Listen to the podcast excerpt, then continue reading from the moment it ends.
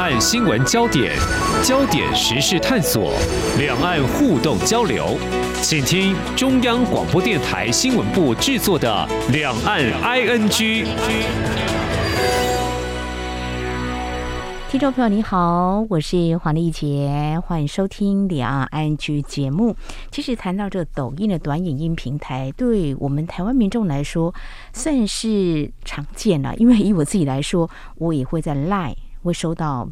朋友的转传，那内容我有空就会看一下。我看了之后，其实有一些是蛮实用性的生活小偏方，就觉得诶，这很好啊。我看完之后，如果觉得不错，我就会把它下载。否则，就像一次性用品一样，就看完之后我就不理会它了。但是这样的平台，从另外一个角度面向去看，有可能就成为一种洗脑的工具了。嗯，比较专业来看，会有专家说，可能。中国大陆啦，会运用它来操作认知作战的一个武器哦。那么这几年也引发国际间的关注，因为专家会告诉我们，他可能会窃取个资啦，会抓一些大数据来做一些运用啦。那这是其中一个面向。当然，我们也关注一些国家就开始基于不同的考量，就有一些限制啊，包括我们台湾啦，在公部门不能够应用这个抖音的平台。那像印度禁用了。在美国，好像有一些州也是禁用的。好，我们今天谈这样的一个平台，它传递资讯呢，但是为什么大家会觉得是像洪水猛兽一样，会令人感到不安呢？我们在今天特别邀请东吴大学政治学系助理教授陈芳瑜来跟我们一起关心探讨。非常欢迎陈老师，你好。主持人好，各位听众朋友们，大家好。好，过去在我的节目当中，会特别针对中国大陆，从很早以前就。做所谓的大外宣啦，啊，或是慢慢这几年的认知作战哦，那谈都是比较传统的媒体啦，比如说中国大陆会去做所谓的这个统战的手法有什么啦？那针对什么样议题，在哪里做一些操作？那今天谈的是一个比较现代版的哈。如果说假设中国大陆，我们对台湾来说，我们都觉得他做很多事情可能别有目的，进行所谓的统战，就是希望你跟他站在同一个阵线哦。如果是一个大外宣，那渗入这个抖音平台是这几年才窜起的啊。嗯，您会怎么样来看他为什么会选择这个平台呢？哦，是的，抖音的话呢是目前呃最受欢迎的一个短影音的平台。那短影音有很多的平台，比如说 Facebook 也有，IG 也有。那它受欢迎的程度是全球的。那全球目前。呃，这个活跃的使用者大概有十亿到十五亿之间，在台湾呢，大概有五百万的这个抖音的使用者，而且这五百万当中呢，大概有一半左右是在二十四岁以下，也就是说有非常非常高的都是年轻的使用者在使用，那就是我们先完全的。撇开这个中国因素不要谈哈，那这个抖音就是我们现在有越来越多的父母其实是蛮担心的，就是说它是一个非常高度粘着性的，就是我们会非常容易的沉迷在上面。比如说抖音上面会出现一些这种热门的挑战啊，比如说挡卡车，然后就是拍一个 挡卡车的这个影片，然后结果有人就来不及跑掉就被撞。那还有就是。前一阵子是在日本，这个寿司郎就是说他们就挑战说，呃，就是去寿司郎，然后用口水把店就把它舔过一遍之后，然后拍影片就变成热门。造成这个寿司郎的这个股价腰斩，这样的损失非常惨重。那也就是说，扣除掉中国因素之外呢，现在大家都在看沉迷于短影音的这个状况，还有这个所谓的挑战的风潮啦，会造成蛮大的父母对小孩子安危的这个担忧。除此之外呢，我们现在看到，不管是美国也好，或是其实很多国家都在讨论要不要禁用抖音。嗯，那大家下一个问题一定就是说。哎、欸，有这么多的短影音平台，为什么不禁用 Facebook 的短影音？对，为什么会针对性这么强呢？对，那 IG 也有啊，嗯、那 YouTube 也有，啊、为什么抖音这么的可怕？嗯哼，当然就是要从中国开始讲起哦。抖音的背后是中共政府，那为什么抖音会被中共控制呢？就是第一个就是中国的法律规定，任何公司都必须要交出它的资料，好，资料必须要交给中国政府使用。那么我们在这个过去有很多的这个抖音内部流出的这个文件，就已经告诉我们说。北京那边的人呢，是可以一直不断的去取用啊，这个抖音国际版叫 TikTok，就是反正这其实是同一件事情。这边全部就是用说是抖音啊，就是可以取用抖音的全球美国这些使用者的资料。嗯，那就是说，之前美国国会呢就把这个抖音的执行长叫做周受资，他就叫去美国国会听证，然后所有的国会议员就问他说：“那你资料存在哪里？到底中国可不可以取用我们的资料？” 他就说：“我们资料存在美国，存在美国，存在美国。”但是内部的资料就是显示说，北京那边就可以一直不断的拿这个存在美国的这些资料，然后甚至呢，在美国这边的分公司还会一直不断叫北京那边的人叫做老板。我觉得内部的文件里面就说叫那边的人叫老板，就是说，也就是说北京那边的工程师是。美国这边分公司工程师的老板，大概是这个意思哈。那所以说，第一个就是中国可以一直不断取用使用者的资料。那这不只是有在美国，在英国今年政府去罚款了这个抖音公司超过一千万的英镑啊，就是说因为他们呃违法的取用这个呃使用者的资料，尤其是儿童的资料。那取用资料之后能够做什么呢？他就可以做很多不法的事情。最直接不法的事情就是他会去监控异议人士。监控记者，这个也是呃，这个内部文件所流出来的，就是在美国的这个有两间公司哈，就是一个叫富比士这个媒体，另外一个叫做 BuzzFeed 这个媒体，这两间公司他都发现说自己的记者就被抖音公司监控，诶，我也不知道他们怎么发现，有一些可能是内部的文件，然后后来其实抖音公司也有承认哦，他们就承认说啊，这是因为我们有这个什么漏洞什么的，总之就是这个很扯的理由，但总之我们发现。抖音公司的确在利用这个 APP 去收集记者，还有收集这个异议分子资料，然后去监控，所以这是一件蛮严重的事情。那第三个就是说，在它的内容的部分，因为抖音这类的这个短影音，它其实就是会透过很神奇的叫做演算法，就是说它会去算说。你使用者喜欢的影片是什么？平常比如说你是一个运动迷，那你就会点一些运动的影片。那或者是运动的影片，你就看特别久，他就知道说哦，你是喜欢运动，他就一直推播运动的这个影片给你。嗯，这听起来很正常，对不对？问题就在于，诶，又是内部流出资料告诉大家说，其实抖音公司会有这个手动推播的这一个呃动作。什么叫手动推播？就是说我们有选择性，它会设定。对，我们以为。都是电脑在那边算，说你喜欢什么就喂给你什么。其实不是，其实是抖音公司内部它也可以用手动的。所以美国的我忘了是哪一个大学，他们做的这个研究是告诉我们说，他们把所有的这个抖音热门的影片通通都下载下来，然后追踪。他发现说，其实其中大概有四成左右是被手动推播过的，也就是说。这个中国那边，或者说这个抖音公司那边，它可以手动的去把一些资讯喂给我们。这个危害性在哪里？就是说，我们其实可能会不知不觉的看到很多中国大外宣的东西。那比如说，你划过去十则这个热门影片，你以为这个只是演算法喂给你，它其实会潜移默化的喂一些中国大外宣影片给我们。比如我举个例子啊，像最近我们的国安局，然后还有像有一些报道都有讲说，最近有一个非常热门的影片，就是中国民众啊去吃个小吃，什么面店之类的，遇到解放军的这个军人，然后就起来跟他敬礼，然后就是哇，这个军民关系非常的好，然后就是这个解放军也是非常的这个亲切。嗯，那你想想看，如果我们在民主国家的这些呃使用者看到这个会有什么感想？但当然就是说啊，解放军。就是人很好，然后这个 中国的军民关系非常的好，然后大家都很爱国，然后怎么样？就是说他在无形之中推波了这些会把中国的这个故事形象塑造非常好的这些影片给我们，而且你还不知道这个是他推播的，所以其实这个已经是一个非常好用的一个大外宣的一个工具，这样子。嗯，提到一个重点，那觉得非常的好用嘛，所以他对于这个抖音的平台，中国大陆觉得它内容有趣嘛，很受到欢迎。那那如果说要透过一个比较快速的大量传播来进行大外宣，他就会把它当成一个工具哦。那抖音当然以中国大陆来看的话，当初看起来是民间的机构，但是就会介入。所以你刚刚说用手、用人去决定它的内容，大概就是中国大陆官方的人员就会介入整个系统里头。哦，对，讲到这个介入哈，就是除了中共法律规定说它可以介入民间的机构之外，去年。啊，就是二零二二年的年底的时候呢，抖音发生一件事情，就是他们的创办人整个团队被辞职，离开了这个创办团队，当然是被迫的。被迫。然后发生一件事情，就是在厦门有一间新成立，大概就是一两个月的这种公司，它的资本额大概就是一百万人民币，它吃下了抖音。我超过一亿人民币的这个资本额的百分之九十九以上的股份，也就是说，突然莫名其妙出现了一个非常小的公司，然后吃下了抖音的这个 百分之九十九的这个股份，这样子。嗯，然后这间公司是非常神秘，没有人知道他们是哪里来，然后不知道这间公司的这个来历这样子。那当然我们可以合理推断，就是 诶、欸，这个是当然是跟中共的这个介入会直接相关的啦。在配合上之前，我们看到这些内部流出的文件，就是各种迹象都显示中国是可以直接控制抖音的。哇，就能变成自己的。虽然表面上看起来是一家企业，但事实上他已经透过一个非常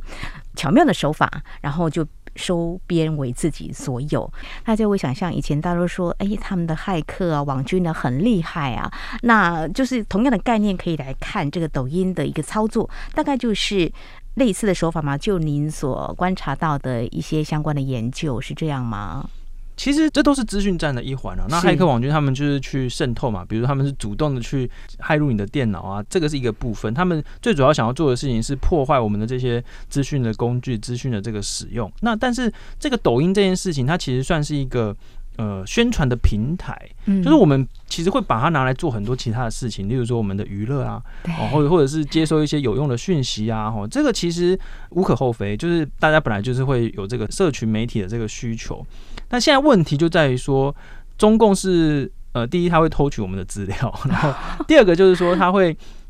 很刻意的去推播很多东西给我们，让我们在不知不觉这个潜移默化当中就接收到很多大外宣。这个事情其实也不是只有在抖音上面发生，我们发现很多哦，就是现在在 Facebook 上面也好，或者是那个 YouTube 啊什么上面也好，就成立了非常非常多的。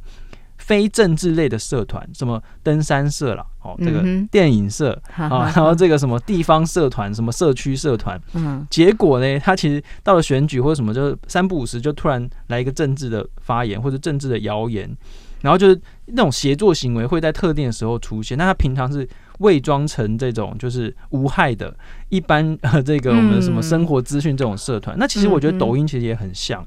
因为你就是一般时候你就拿来看，哎，这个影片很好笑哦，就是它会那么受欢迎，当然有它厉害的地方，就是说真的在大家在上面可以获得很多的好笑的东西，然后这个呃，当然嘛，就是年轻人现在都非常爱用，只是说我们真的就会在不知不觉当中，肯定看了十则，你只要划到两三则跟中国有关，他告诉你中国很棒，或是告诉你民主政治非常的差，那其实就已经成功了。啊，所以说这是一种潜移默化，然后他平常假装成。不是政治的，那其实它就是非常政治的。嗯，当你在欣赏或是看这个短影音的时候，你的个资或数据已经被收集了，是这样。没有错，因为你在使用的时候，你必须要填一些资料嘛。那它其实这个中国的这个 APP，它有一个非常 特别的特色，就是常常会开一些后门啊，就是大家发现说，当你在运行的时候，它就会把你的资料传出去，或者说它就是理论上你这个资料只能在你使用 APP 的这个里面来使用，可是它就把这些拿去做别的事情。哦，所以说今年英国也就是呃罚款了很多的钱嘛，他就是说他们把这个比如说儿童的资料拿去做其他的分析或者其他的广告啊这个用途，所以其实抖音应该是说中国的这个 APP 其实算是恶名昭彰，所 以像印度就是全面的禁止了，几乎所有的这个中国的这种社交平台类的这个 APP 就全国完全不能下载，完全不能使用。所以印度其实是算是目前做的最多的一个国家。为什么他们好像视之为好非常恐怖的一个，会强害他们的身心或对产业有什么影响吗？像以印度为例，嗯，我觉得这个最主要就是对于国家安全的这个考量。哦，毕竟比如说你自己想想看，如果你装一个 APP 在你的手机里，它可以把你手机里面资料通通都传出去，这其实是蛮可怕的事情。那它可以做很多事情，比如说商业间谍啦，或者是国安的这个间谍啊等等。那他们。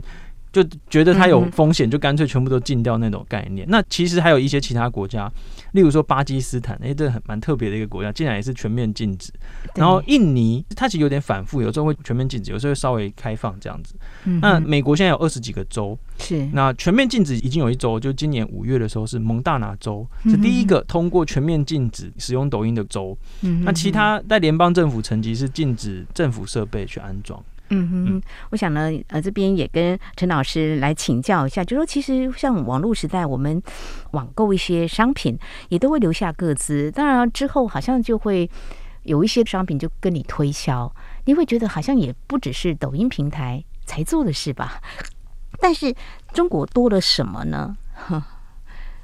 对，没有错，就是说很多公司，一般的商业公司都会做这种事情，但是可以确定说他们是商业使用。嗯，就是说，哎，其实世界上没有任何一个国家像中国一样，直接法律规定说，当中国政府需要数据的时候，嗯，那个每一个企业就必须交出数据。所以也就是说啊，比如说他今天想要说，我今天你是一个抖音的使用者，比如说我去参加了某一个社会运动，去抗议政府，嗯，我想要他的数据，你就一定得交出去，欸，哎，所以你手机里面的资料可能就完全就是会被中国政府他们去锁定。所以中国政府是明目张胆的在做这件事情，根本不是阴谋，这个是阳谋，就是法律就是规定这样子啊。所以过去在关心有关这个在中国大陆投资的问题，我们在节目当中也有探讨过。有些美国的企业去那边，他们就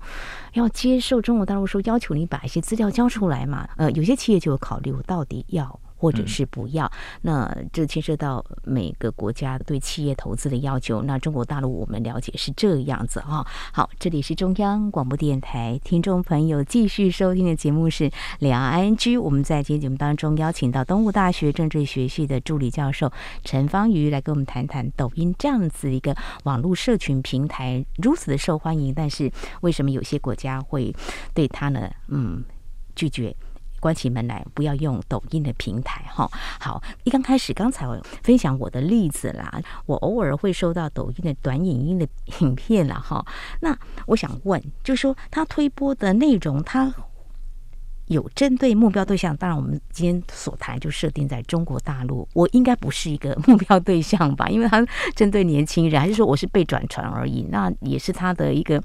呃另外一个收获，就是说，哎，我也接收到某些资讯啊。哎、欸，其实就是说，这是一个外溢的资讯，没有错。就是说，我们没有直接去用它那个 APP，所以说，我们通常看到的时候是有人把里面的短片下载下来，然后上传到 Facebook 或上传到 IG 或者是这个 Line 啊那种群组。我们通常会看到抖音的影片都是这样子。可是现在比较大的问题是，大家直接上那个 APP 去使用，所以当你去直接登录的时候，它就是可以去追踪你的这个使用的偏好，你喜欢看什么样的影片，然后你的资料越多，它越可以精准的推播。然后我们刚就是有提到嘛，他给你十则，里面只要有两三则跟中共有关，就他其实就目的就已经达到了这样子。那我们一般人在 LINE 上面看到，可能不见得是跟中国有关，可能就是一些哎这个养生的啦，或者这个健康的啦这种影片哦。那可能我们就会更觉得说，哎，抖音其实上面都是这些有用的影片啊，其实也没有什么可怕的地方。我觉得它。也是可以达到它的效果，就是说我们是对它留下一个非常好的正面的这个印象，这样子哦。那这是降低了我们对抖音的这个警觉心啊。嗯嗯嗯嗯，就是哎，你看是一个很不错的影片。刚刚你举例的中国大陆的解放军跟民众之间的感情这么好，我们就会慢慢改变这几年的攻击扰台。中国大陆解放军怎么对台湾的军事方面的一些做法？哎，我们也许慢慢的对他们的印象就会改观了哈。我可能就是他的所谓的外溢的这个效果的哈。老师有没有收过这个抖音的这个短影音的视频？有吗？会啊，就是在、嗯、呃一些群组里面呢、啊，就是有的时候会在不是我的同温层的群组啊，就是说呃就会看到这些影片这样子。我自己是很少看，我觉得这是一个收视的习惯的问题，就是因为我是。比较喜欢看文字的，我不太喜欢看影片。那、哦、但是你也不能跟现在年轻人讲说 不不行，你不能看影片，看影片是错的，不行嘛？因为这只是大家习惯的问题。那平台没有好坏之分啊。那我觉得，但是现在就是有一个比较失衡的状态，就是说在短影片的这个创作或者是内容的来源，嗯，有非常非常大量都是来自于这种，就是他只谈好笑的东西，或者是去脉络。因为你看，你你要在三十秒到一分钟。最多最多就是一分钟以内的事情，你是不可能讨论完一件事情。但如果说在这个短短的这个内容里面，就是你会很难去加入到这种公共的这种讨论，那你可能就是长期下来，你就会对公共事务更加的冷感，甚至是他可能就是给你一个印象，给你激起一个情绪啊，民主就是很差的，或者中共就是非常的这个亲切的这种，他只要给你一直加强这个印象，他其实的目的就已经达到了。是，那我们就更贴近核心来讲哈，就是如果中国大陆对台的认知作战，当然要来批评台湾的可能制度上不 OK 啦，某个政策做的不好啦，就是举一个你观察到的比较典型的一个操作案例，让听众朋友可以更认识哦，原来就是这样子不着痕迹的，其实他就在进行所谓的认知作战。呃，最近的这个收集到的，我们看到案例哦，就是蛮多的，五花八门啊。哦，就是说，我们除了刚才看到那种，就是解放军跟民众就是 非常亲近，然后非常棒，然后呃，中国大陆爱国心很强的这种，它其实也有非常多的这种短影片哦，就是它是假借那种专业的讲解，他就讲解说啊，假设战争发生了会怎么办，然后他就会讲说啊，那个什么台湾的领导人就会全部都会逃跑啊，然后呢，或者他跟你其实一本正经跟你介绍说。啊，这个比如说美国现在这个 AIT 在内湖这边，然后就是园区非常大，他就是为了要给这个台湾高官呢，就是战争发生就可以逃去那边，然后呢，美国政府会把他们接走，类似像这种，他其实嗯，只要短短的，就是他这样讲，然后你也不能去反驳，然后你也没有看到什么其他替代的这种叙述，然后所以我觉得这种。其实蛮多的，就是你只是划过去稍微看一下，然后大家配上这种就是很好笑的音乐，然后这个嘲笑一下说啊，你看你看这个官员们都很差啊什么之类的，那其实就会慢慢的瓦解这种自我防卫的决心。那我觉得现在还有一个更值得注意的是所谓的 AI，我就是那个自动化的东西哦，就是说产制这些假新闻变得更加的方便哦，就是说我们现在发现说有蛮多 AI 的那种新闻主播，就是他就是。大量的产制，有 就是这种假人哦，就是假播报新闻。他只要一则短新闻，你把它再做成一个短影音哦，就是它可以大量的去传播。嗯，那这个除了这一个呃影片内容的这个部分，其实还有蛮多是实体的。我觉得这个也是蛮恐怖，就是说我们看到呃有一些收集到一些案例是说，有些人就真的在网络上面真人去拍片、拍短影音，然后给予你很高的酬劳。或者是他就是呃很大方的，就是真人说来一起去推播这些短影音，就等于是一种协作的行为，就是说他给你钱，让你一起推播某一些这个影片，然后或者说再一起去冲一些影片的这一个订阅或者是这个观看数，让某一些东西变成热门。那那个内容可能就是骂台湾政府啊这些，所以说其实就是这个种类已经非常的多了，这样。嗯，你像指的这种样态操作的方式哦，是指中国大陆那边，还是说您所观察就是有可能会呃，过去我在节目当中也有探讨这个呃，所谓这个假资讯、假新闻是有协力者吗？还是？嗯，其实我们说有时候有点难分出来说，它到底是不是直接受到中国的控制，还是就是一个。单纯的这种协力者.或者说他到底知不知道？嗯、因为其实有时候是发包出去的。哦。那我们要知道，是中国的统战单位其实蛮多的，嗯、然后也有不同的层级，他们各自有各自的 KPI，各自需要有一些绩效，哦、所以可能就是有不同的单位都在做所谓的统战，那他们就会去发包，然后去执行他们那种计划。所以其实。统战的手法或者资讯战的手法其实是五花八门。那除了内容上面我们要看的话，实体上面的这个活动其实也不少哈，就是说真人去拍片的啦，而且他们还会针对那个军人哦。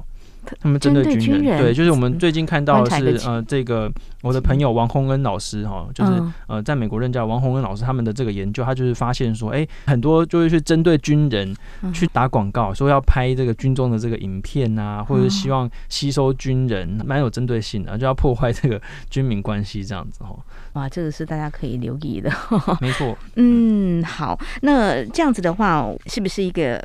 比较过度的联想哈，台湾目前这个选战的氛围非常的浓厚啊，就是总统大选还有这立委选举，是不是也有可能就中国大陆对台的认知战是有可能以这个议题来做一些发想好了，或是一个嗯操弄的一个重点呢？最近几年哦，我们做资讯站研究的学者们都有发现一个趋势，嗯、就是说中国的。假讯息或者他们的资讯站有一个特色，或者说他们一个演化 进化。以前他们会自己做出一些假新闻出来，嗯嗯，但现在他们会利用一些台湾既有的新闻，然后去写出一些半真半假，就是说，哎，前半段可能是真的发生的事情，然后在后半段他们自己在加油添醋，然后去。他们是目的，当然就是要加深台湾现代社会上面的一些分歧，然后要造成混乱，造成不信任哦。这个是资讯战的一个最大的原则。他倒不一定会跟你讲说啊，我们就是要统一啊，或者怎么样，不是。他他会跟你讲说民主很差，就是台湾很乱，然后中国大陆就是很棒哦，或者是中国解放军很亲切，例如像是这样。他不会跟你讲说，哎，你要支持一国两制哦，不是的，他不会这么直接。所以他其实有各种各式各样的。嗯，要引起我们好感，或者引起我们对民主政治的不信任的这些做法，所以说它其实已经非常的这种多样化。所以说选战当然是其中的一环，它可能就是会有意无意的啊去捧一些候选人，或者是去贬低一些候选人，或者是把一些人的话拿来加油添醋，然后就是去头去尾，然后来做一些呃这个短影音这样子哦。那所以我觉得选战当然是一个非常重要的主题。那我这边一定要一再的提醒各位听众朋友们一件事情，就是说大部分的时候资讯站它会伪装成不是政治的。什么登山社团，什么登山什么，然后突然间给你来一个骂蔡英文，或者是骂赖清德政治人物，或者是其实也不见得需要直接骂蔡英文或赖清德，他们就是直接骂说，你看这个建设都建设不好，如果是在中国会怎么样啊？在中国就是有很棒的这个高铁啊，那个怎么样怎么样，类似像这种，他就是会一起去把民主政治所有的小缺点都放到最大，然后去讲说中国的体制有多好。其实他平常可能就是会推播一些。很好笑的东西给你，然后就比如说十则里面大概就两三则跟中国有关，它其实就可以有很好的这个呃效果。是，即便他一刚开始乱枪打鸟，万一效果他也会有所收获的哈。那这样怎么办呢？好，那台湾其实我们是非常的自由的哈，那有很多元的声音。嗯，我们的公部门已经禁用抖音了哈，民间是没有的。目前粗估可能有数百万台湾的民众都在使用这个短影音的平台。老师，你会有什么样的建议好？像一些国家都这样禁哦。其实我觉得在要不要禁抖音这件事情上面哦，就是当然，我觉得是讨论是多多益善。嗯、那是民主国家的特色，就是要讲究程序。我就是说，我们要经过一定的程序，一定的这个法定的程序，甚至是要有一些立法的这个授权，然后才能够去呃真正要不要实行，把它全面禁掉这件事情。那这个在美国那边的讨论是说，其实美国之前他们讨论的做法是希望把抖音的这个呃所有的这个领导层哦，就是换掉，就是说要。彻底的隔绝它跟中国的这个关系，然后呢，把所有的这个档案啊、这个伺服器的系统啊等等，就是呃设立在美国这样的，就是说要从人方面还有设备方面都要去呃考虑。那我觉得这个在台湾比较难以适用，因为这个毕竟抖音公司也没有在。台湾设立像这个分公司或什么，它它其实根本没有落地啊，所以所以我们要从别的方面来着手。那政府方面呢，第一个当然可以做的事情是，应该有一些法律是可以去规范平台的，嗯，比如说之前我们其实有在讨论这个数位中介服务法，它其实是要规范平台，嗯，哦，平台是应该要负起一些这个事实查核啊这些这个责任哦，就是你至少必须确定上面的东西不能是假的嘛，嗯，对不对？那这个可能我觉得政府方面要再做讨论。另外一个是最基本功。当然是加强事实查核。那我们这个看到的是文字可以查核，可是影片要怎么查核？这个会新的挑战。有对，这是新的挑战。那其实现在其实是有一些这个事实查核的机制，比如说 Cofacts 啊，真的假的？他们是有在做影片上面的查核哦。就是说，因为他们也有接受，就是呃大家回报可能有问题的影片，嗯，那他们会去做影片内容的查核。可是这毕竟是也在刚起步。是，所以说之后可能还需要讨论更多。那政府当然不太适合自己下去做事实查核，但是他可以去鼓励大家，或者是呃，这个做一些资源的整合。他也可以去做一些教学、培训这个种子教师啊。我们我觉得政府应该是要花更多的资源，要么你是自己办一些这个讲座，要么你就是去把这个资源去呃这个协调给这个民间的单位，然后去鼓励啊，就是说更多人投入所谓的事实查核，还有包括。教大家怎么事实查核，跟教大家怎么看媒体，就是所谓媒体试读的这个部分。这个部分我们其实目前的有有一些 NGO 在做，可是应该我觉得可以再做的更多。我觉得应该要更积极一点了哈。哦，像我们一般呃接触大众传播跟新闻的这样概念，有些有兴趣的话，可能高中才会有这样的机会。那其实到大学院校才有，我都觉得有点慢了。应该要从小当他们接触很多资讯的时候，就应该有媒体识读的一个能力的一个培养。我觉得应该要，那才不会在后端的时候要花费更大的力气去做这件事情。那台湾事实查核中心有针对资讯方面去啊识破假新闻，但现在影片的部分也开始在着手了，就开始在着手。但是、嗯、呃，我对这个部分的研究还不多，但我就我所知就是说已经有人在做，但是就是当然它跟文字的查核方面，当然是影片的会稍微更有困难一点，有有挑战。对，好，我们在今天特别针对抖音平台怎么样成为中国大陆运用作为认知作战武器，还有它所造成的影响。我想后续还是会有很多专家会再进一步的观察，但是今天我们谈的这些也非常谢谢东吴大学政治学系助理教授陈方瑜的解析，谢谢您，谢谢，谢谢主持人，谢谢各位听众朋友。好，以上就是今天两岸 ING 节目，非常感谢听众朋友您的收听，黄丽杰祝福您，我们下次同时间空中再会。